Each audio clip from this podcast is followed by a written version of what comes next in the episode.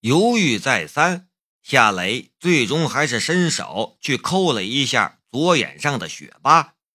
他这一抠，没把血疤抠下来，却抠出了一丝血丝儿。他被吓住了，不敢再贸然去抠那块糊住眼睛的血疤了。也就是这一抠，左眼不痒了，微微有些疼。夏雷将纱布重新缠在了头上，然后回到了床上。他想了很多很多，直到凌晨一点才睡着。一觉醒来，已经是早晨八点多了。夏雷感觉他的左眼一点都不疼痛了，而且。也没有半点别的不舒服的感觉，他又来到卫生间，照着镜子将头上的纱布取了下来。镜子里糊住眼睛的血疤已经变成了黑红色，也有些松动的迹象。可即便是这样，他依然觉得他能穿过那层不透光的血疤，看到卫生间里的灯光。这。究竟是怎么回事？夏雷忍不住心中的好奇，他又伸过手去，小心翼翼地抠动血疤。这一次左眼没有流血，也不是很疼痛，他很轻松的就将血疤抠了下来。血疤一落，光线进入眼帘，夏雷清晰的看见了镜子中的自己。他激动地握紧了拳头。我的眼睛没瞎，我的眼睛没瞎，哈哈哈！我的眼睛没瞎。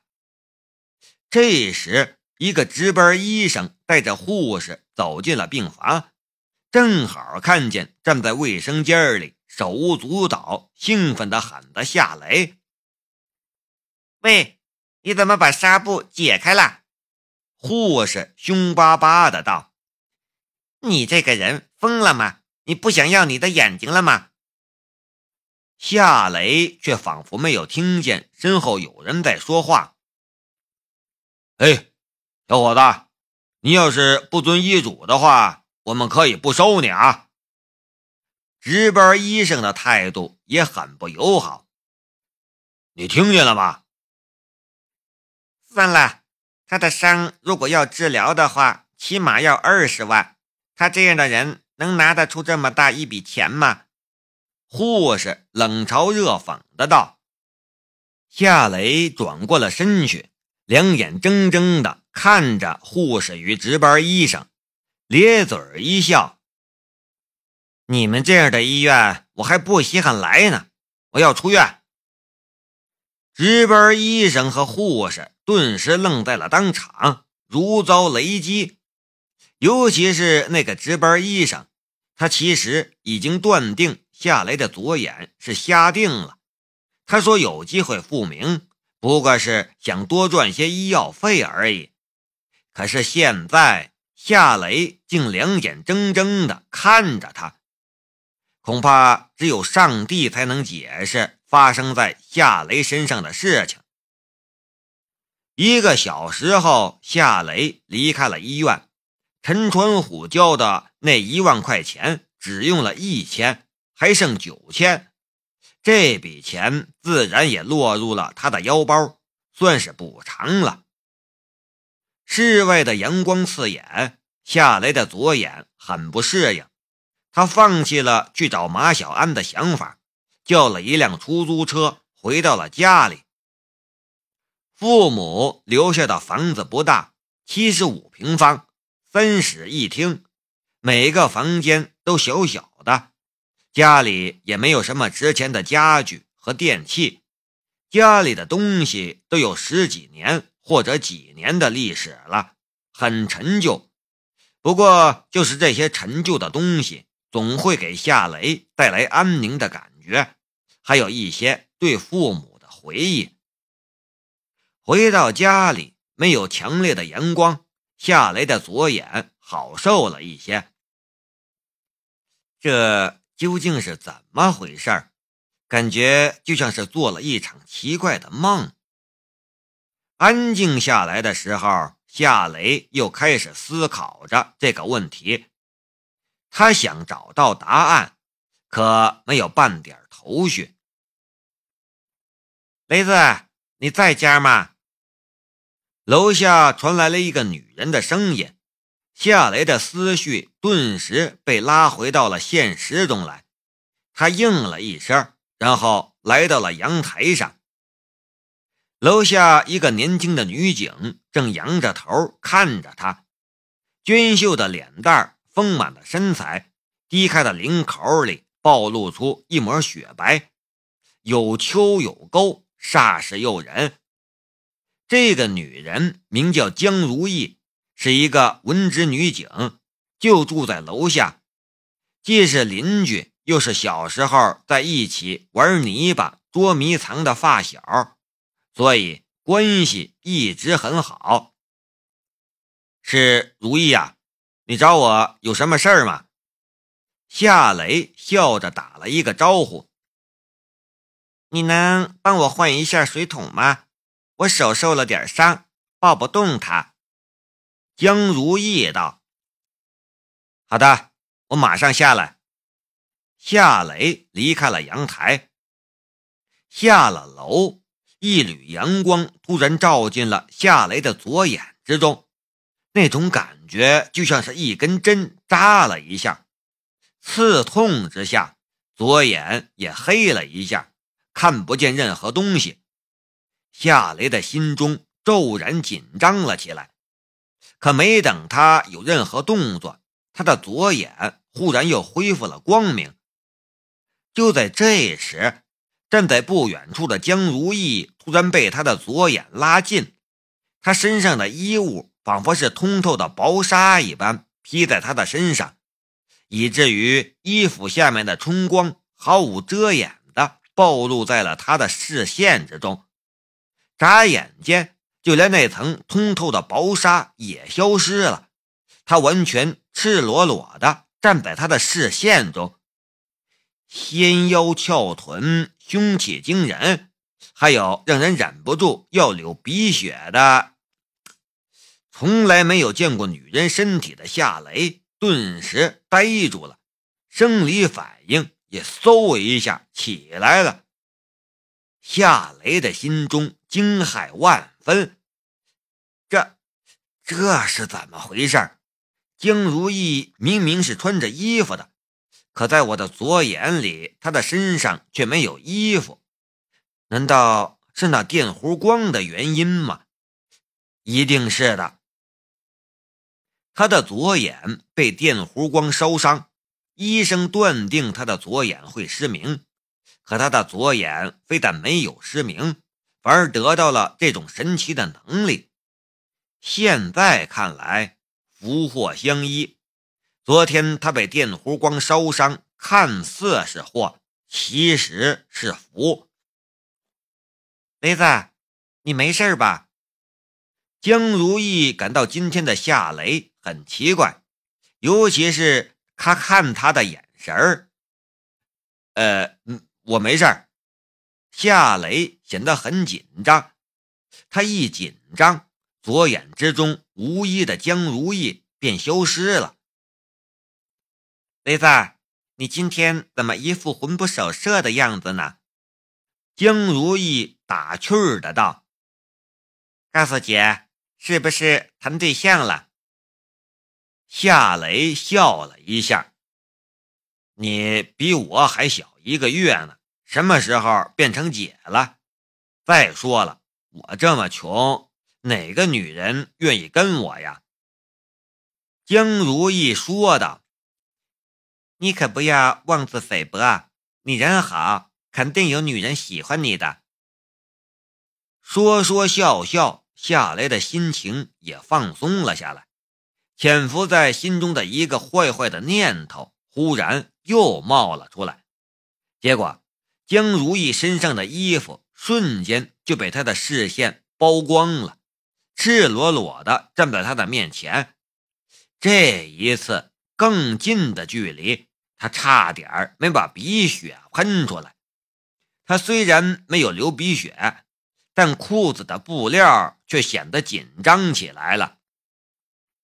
接连两次的透视，夏雷也终于琢磨到一点规律了，那就是开启左眼能力的开关只要他有透视某个目标的欲望，他的左眼就会开启透视的能力。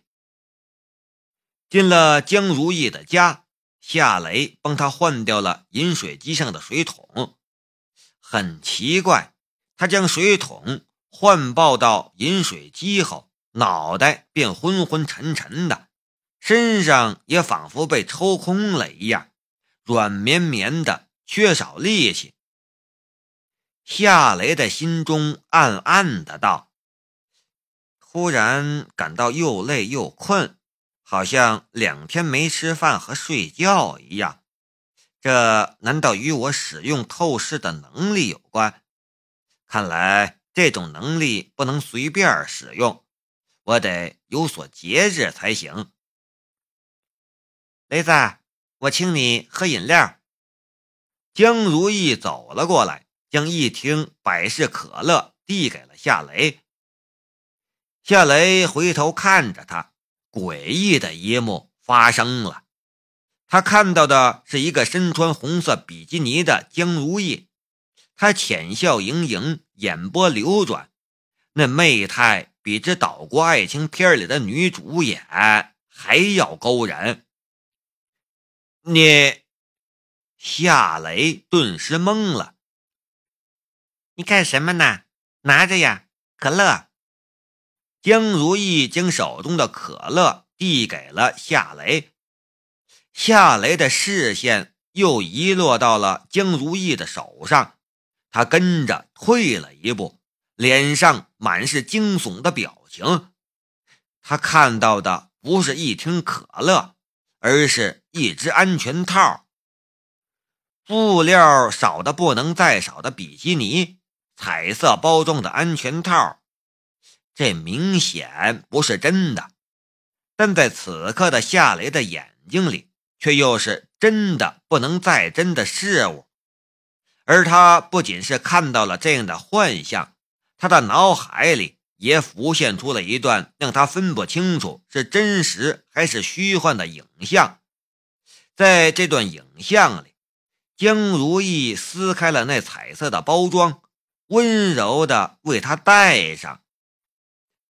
雷子，你怎么了？有什么问题吗？江如意好奇的道。江如意的声音将夏雷唤醒了过来，他使劲晃了一下脑袋，眼前的幻象这才消失了。可他跟着又双腿一软，然后一个踉跄倒在了江如意的怀中。江如意的胸怀很柔软，香香的，仿佛能容纳一切的大海。更糟糕的是。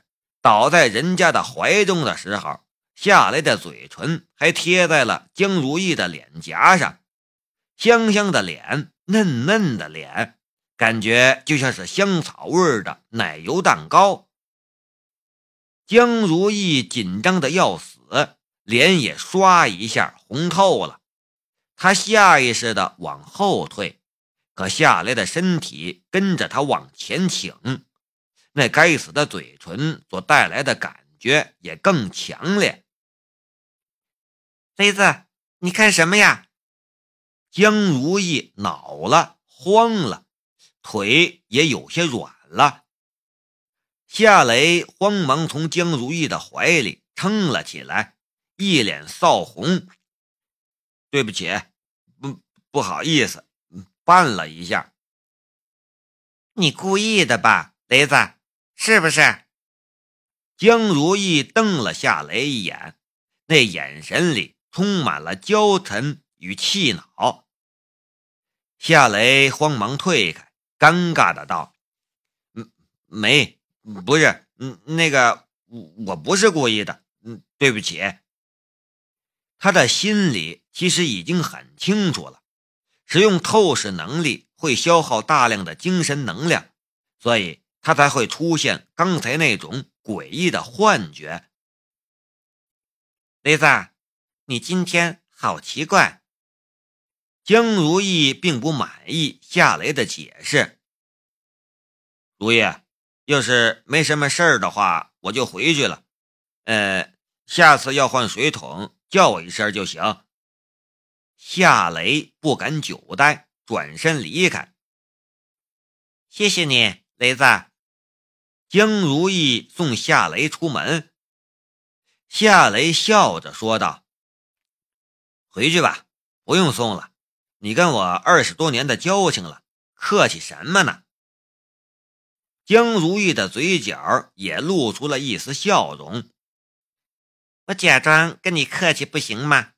还有，我老早就想劝一下你的，去找一份正经工作吧，别去工地打工了，那不是长久的事情。夏雷苦笑着点了点头，转身离开。谁不想过得更好，住舒适的大房子，开很好的车子，走哪儿都体体面面，受人尊敬，不受人白眼儿？这些都离不开钱，而夏雷最缺的就是钱。